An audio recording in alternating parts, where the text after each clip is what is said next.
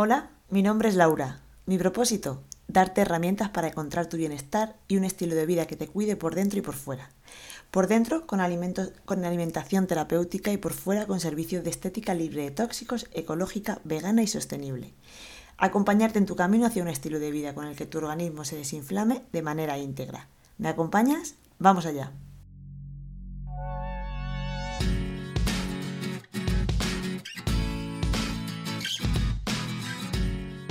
Bueno, bienvenido o bienvenida a este nuevo podcast. En primer lugar, te recuerdo que si quieres que este podcast llegue de manera escrita a tu correo, además de todas las novedades, reflexiones, recetas y promociones que voy lanzando cada mes, te animo a apuntarte a la newsletter. Puedes hacerlo desde la web alimentatubelleza.com y además serás el primero o primera en enterarte de todo.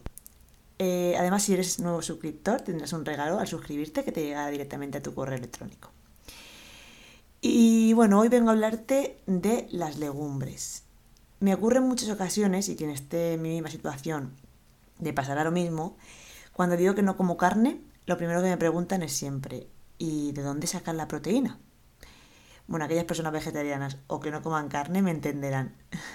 pues bien, te cuento que nuestro cuerpo, eh, más que proteína, necesita aminoácidos. La proteína es una cadena de aminoácidos que en su conjunto, pues al final eh, completan la proteína que necesita nuestro organismo. Entonces, los aminoácidos que consumimos, por ejemplo, de, origen animal, pues cuando, cuando comemos carne, eh, los aminoácidos son esenciales y llevan todo lo que son los aminoácidos completos y forman la proteína completa. En el caso de, de los alimentos de origen vegetal, que tienen pues, bastante proteína, no todos llevan todos los aminoácidos esenciales. Los aminoácidos esenciales los, son los que nuestro cuerpo no puede fabricar y tenemos que consumirlos por medio de la, alimentación. Tenemos que, que, nuestro cuerpo los haga por medio de la alimentación. Entonces, ¿qué pasa? Que cuando consumimos de origen vegetal, necesitamos consumir diferentes tipos de proteína de origen vegetal para completar todos los aminoácidos porque un alimento solamente no completa todos los aminoácidos esenciales. Como nuestro cuerpo los aminoácidos se pueden ir eh, acumulando durante unas horas. Cuando consumimos diferentes tipos de comida en, en ese tramo del día, se pueden completar la proteína. Entonces también tenemos que tener en cuenta que no tenemos que preocuparnos si no comemos carne porque podemos conseguir contener una proteína completa perfectamente y sin problema. Bueno, esto te lo he resumido un poco para que, para que lo entendieras antes de hablar de las legumbres. Por lo tanto, cuando a mí me preguntan eso, pues yo consumo diferentes tipos de proteínas vegetales que al final pues hacen que mi cuerpo esté sano y que tenga, y que tenga proteína. La, legumbre es una de las de los de origen vegetal que, que es una proteína buenísima. Por eso te quiero hablar hoy de ella. Quiero que sepas por qué tiene beneficios para nuestra salud y cómo debemos consumirlas para digerirlas mejor. Sobre todo si hay personas que me encuentro también que me dicen es que las legumbres no las digiero muy bien.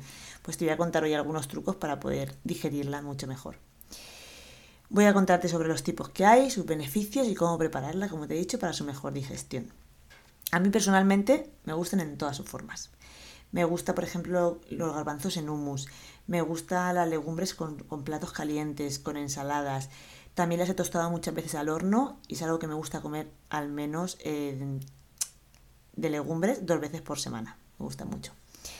En mi caso, que no consumo carne, es una muy buena fuente de proteína, como te he dicho antes, además de otros alimentos vegetales que también los contienen. En el caso de las legumbres suelen tener entre un 20 y un 40% de proteína y además son ricas en fibra, sobre todo soluble, que son aquellas que atraen el agua y convierte las heces más gelatinosas para una digestión más lenta.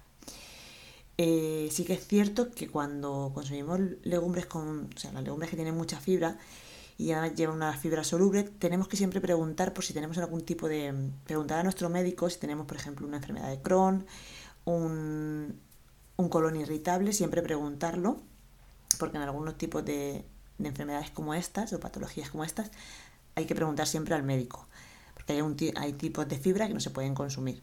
También son una gran fuente de hidrato de carbono, vitaminas del grupo B, calcio, zinc, potasio, magnesio y hierro. Como veis, son súper completas. Para digerirlas mejor para, o para cocinarlas también mejor, mm, yo sobre todo lo hago para digerirlas más que para cocinarlas, eh, yo las remojo 24 horas. Es aconsejable este procedimiento para todas aquellas personas que en especial les cuesta mucho digerir o que sienten flatulencias cuando las consumen. Es, vamos, lo recomiendo 100%, remojarlas 24 horas al menos, de 24 a, a 36 horas. Y te a te voy a contar varios motivos sobre el remojo. Uno, para eliminar sus inhibidores enzimáticos, que son también llamados antinutrientes. Esto hace que la fibra o la cáscara que la recubre no ayude a absorber todos los nutrientes. Por eso, al remojarlas, esa, esa capa se pierde. 2. Para evitar que produzca gases, se elimina gran parte de oligosacáridos, que es un tipo de hidrato de carbono que al ser humano le cuesta mucho digerir. Por eso eh, se remojan y esto hace que se...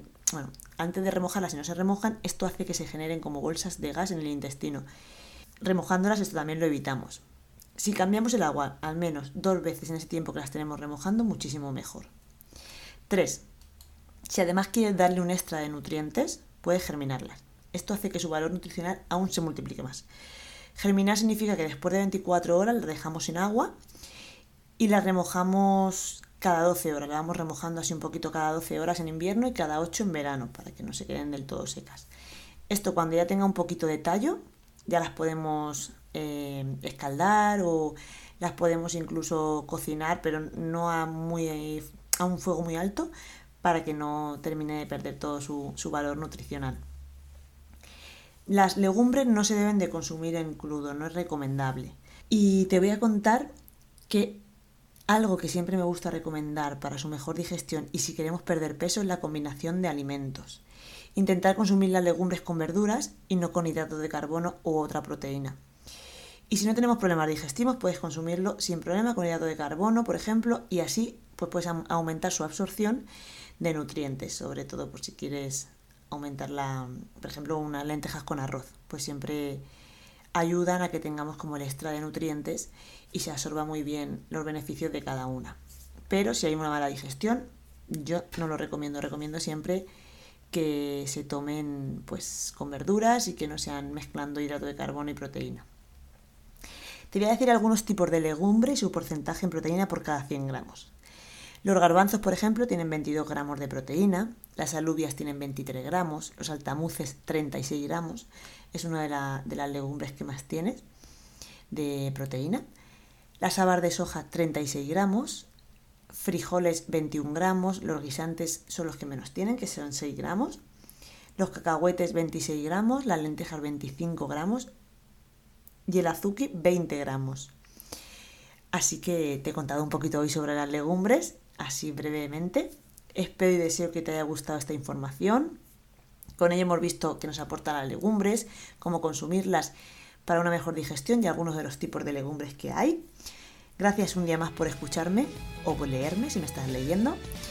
Si lo deseas puedes dejar un comentario y si te ha gustado dale a me gusta. Desde aquí te mando un beso enorme lleno de salud.